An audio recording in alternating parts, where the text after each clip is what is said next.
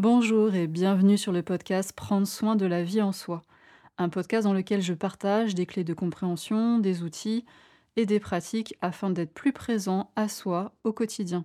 Si vous souhaitez voir ce contenu en vidéo, il existe également sur ma chaîne YouTube Inflorescence Bien-être.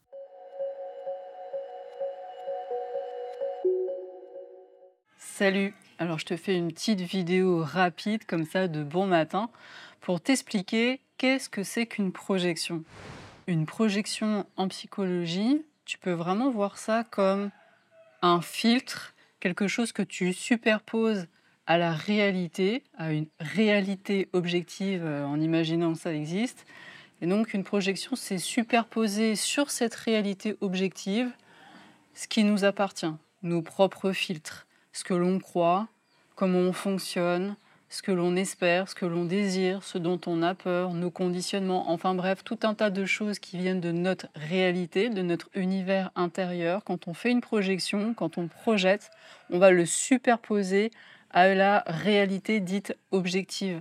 Tu peux vraiment imaginer comme une paire de lunettes teintées, hein, on dit euh, voir la vie en rose, eh bien tu as cette paire de lunettes teintées de qui tu es, de tout ce que tu penses, crois, euh, ce que tu désires, ce dont tu as peur, et ça, tu le rajoutes sur la réalité. Faire des projections, projeter, on le fait tous. Et c'est pas forcément un problème, c'est juste d'être conscient que ça existe.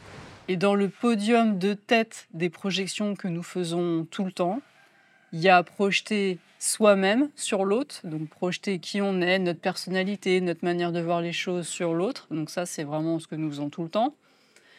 Et il y a aussi projeter des figures de notre histoire. Et bien sûr, papa et maman, c'est vraiment les deux figures principales de projection.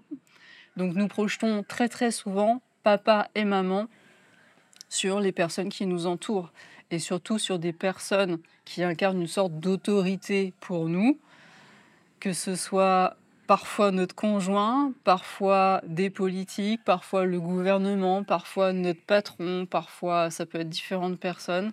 Mais dès qu'il y a cette couleur comme ça de l'autorité, on va quasiment automatiquement projeter papa et maman sur ces personnes-là ou sur ces institutions, sur ces figures-là.